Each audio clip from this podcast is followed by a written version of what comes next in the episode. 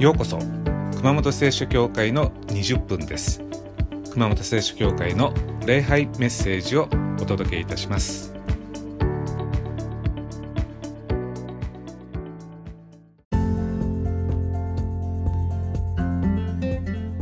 はい。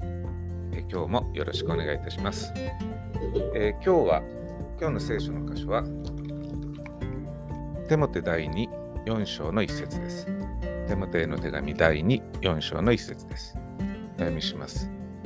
神の前で、また生きてる人と死んだ人とを裁かれる、キリストイエスの前で、その現れとその御国を思って、私は厳かに命じます。以上です。えーパウロによると、キリストは生きてる人と死んだ人を裁かれると。でも、まあ、物事の究極的な価値基準はイエス・キリストにあると言ってるわけです。まあ、裁かれると聞くとですね、えーどうしようと怖くなるわけです。でも、イエス・キリストは私たちを救うために裁きます。ある牧師が死んだ天国に行ったそうです。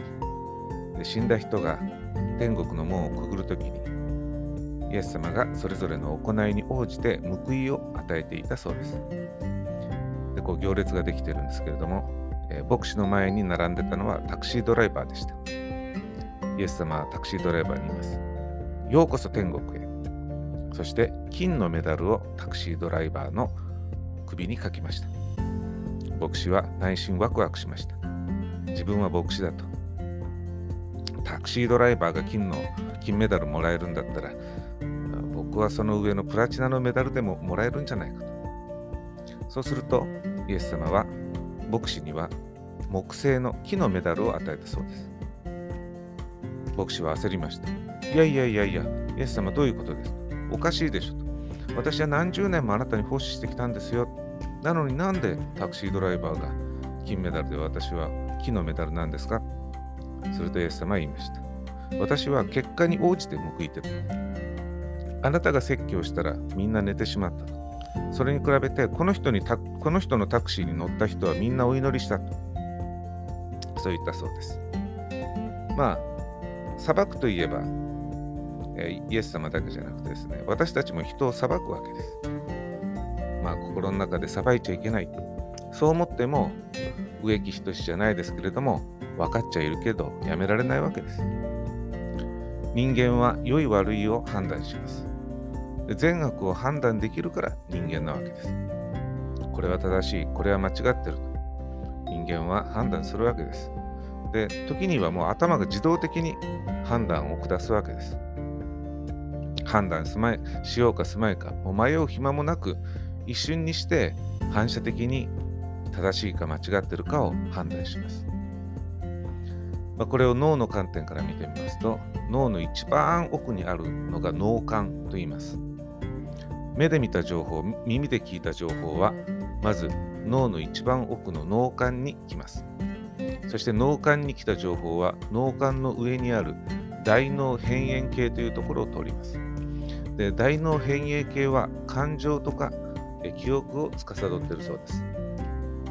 ですから、目や耳から来た情報は脳幹からすぐに第二脳辺縁系を通るので、人はこう考える前にまず感情で裁くわけです。こう何か人に言われてムッとするとき、言われたことをよくよく考えていいか悪いか判断してムッとするわけじゃないわけです、私たち。まず感情が判断します。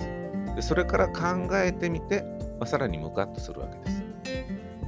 悲しいという感情が起きた後に例えば判断します。あるいは怒りという感情が起きた時に判断します。で、え嫌なこととか不愉快なことが起きたら人は感情的に裁いてしまうわけです。で、普通の人はそ裁いたらそこで終了です。で、相手との人間関係は終わりです。だから、裁けば裁くほど嫌いな人が増えていきます。で嫌いな人が増えれば増えるほど自分の世間が狭くなります。まあ、幸いなことにクリスチャンは違います。脱出の道があるんですね。まあ普通の人もクリスチャンも反射的に裁いてしまうのは同じです。でもその後が違うわけです。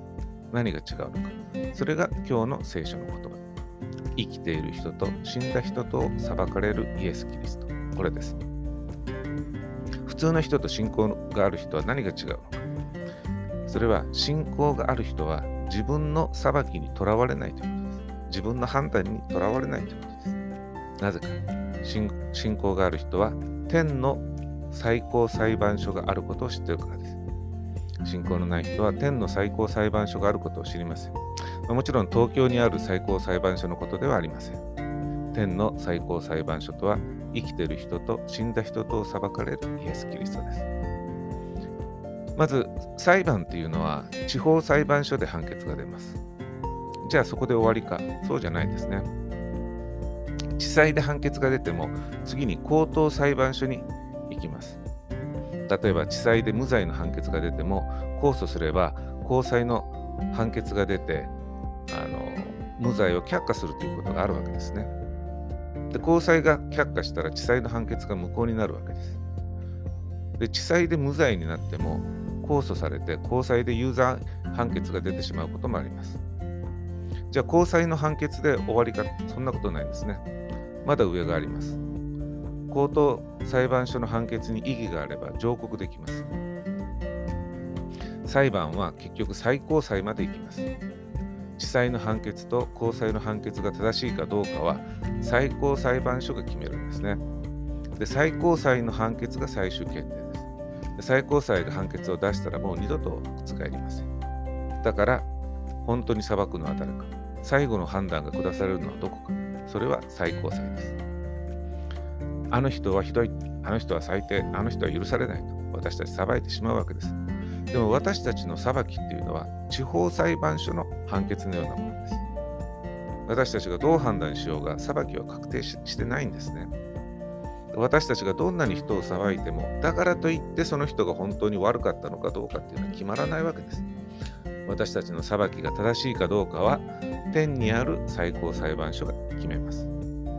それが生きている人と死んだ人とを裁かれるイエス・キリストです。そして天の最高裁が決める判決だけが正しいわけです。そしてこれを知っているということが私たちにとって解放になります。人を裁いちゃったと。でも信仰があれば知ってます。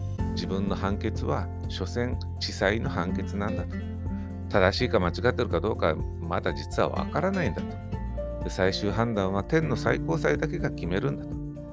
だから所詮自分がどう裁いても自分の判断っていうのは人間の判断、地裁の判断に過ぎないんだと。イエス様、もうあとはお願いしますと。もう私の判断が正しいかどうか、究極の判決はあなたにお任せしますと。こう委ねることができるわけです。この余裕、この謙虚さが裁きという牢獄から私たちを解放してくれます。天に最高裁があることを知らない人は自分の判断が絶対だと思います。だから逆に自分の下した判断に判決に縛られてしまうわけです。自分の判断が最高裁だと思ったら自分より上の判断っていうのがなくなってしまいます。例えば自分自身を裁く時っていうのが私たちあります。ああ、自分の子育ては失敗だった。自分の結婚は失敗だった。自分の人生は失敗だった。もし自分が最高裁だったら自分の判決が最終決定です。もう後がないんですね。他人を裁く時もあります。あの人最低、あの人ひどい、あの人は許しちゃいけない。自分が最高裁だったら自分が出した判断は自分じゃひっくり返せなくなります。自分が最高裁になると自分の判断が自分の牢屋になってしまうんですね。じゃあ自分の判決からどうすれば解放されるのか。それは自分より上の権威を認めればいいわけです。そしてそれ以外に解放はありません。自分は所詮地方裁判所なんだと。イエス様が最高裁なんだと。これを本当に信じるわけです。自分で裁いてみたけど、判決出してみたけど、自分の判決は絶対じゃないんだよねと。後で最高裁でひっくり返るかもしれないんだよねと。こういうふうに自分より上位の判断基準を持てるわけです。そして私たちは天の最高裁の判事にはなれません。最高判決、最終判決を下すお方は他にいるわけです。だから自分の判断を絶対だと思わないで済むわけです。そしてこれが心の余裕でありこれが祝福です誰の考えも絶対じゃない。これが嬉しいニュースです。自分が間違っているかもしれないということは他の人が自分に対してどう思ってもどんな裁きをしてもそれも最終判決じゃないというわけです。そして自分が例えばあの人は悪いと思ったとしても自分が考えるほど悪い人じゃないかもしれないわけです。その人は良い面もあるけど自分には見えてなかっただけかもしれません。あの人は、えー、ひどい人かもしれないけど自分が思うほどはひどい人じゃないかもしれません。あるいは人が私たちのことをひどい人と思うかもしれませんけれどもその判決もあくまで地裁の判決です。真実はイエス・キリストが生きてる人と死んだ人と裁かれる時に明らかになります。感謝のことに見えるとこだけじゃなく隠れたところも全部表に出て公平に正しく裁かれる時が来ます。この地上においては人を裁く人あるいは裁かれる人もいますけれどもその最後の天の最高裁の、え、裁判では両方納得して終わる時が来るわけです。それが生きている人と死んだ人と裁かれるイエス・キリストです。まあ地上で生きている間はですね相手の心の中も事情も生い立ちもわからないわけです。だから私たちはお互いに完全には理解し合いません。だからお互いにいがみ合ったりします。すれ違ったりします。憎み合ったりします。でもいつか心の中のことまで含めて全部事情が明らかになる日が来ます。その日はもしかしたら人類みんなの仲直りの日になるかもしれません。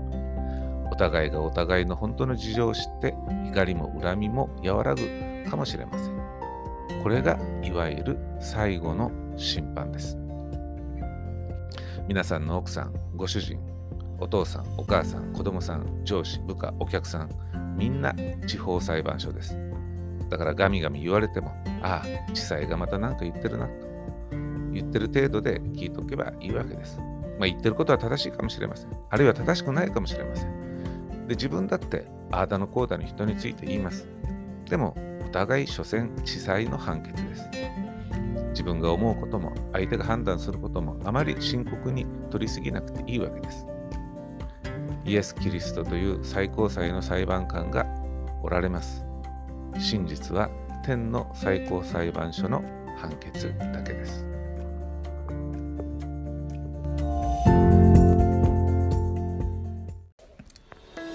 それでは熊本聖書協会の20分はこれまでです。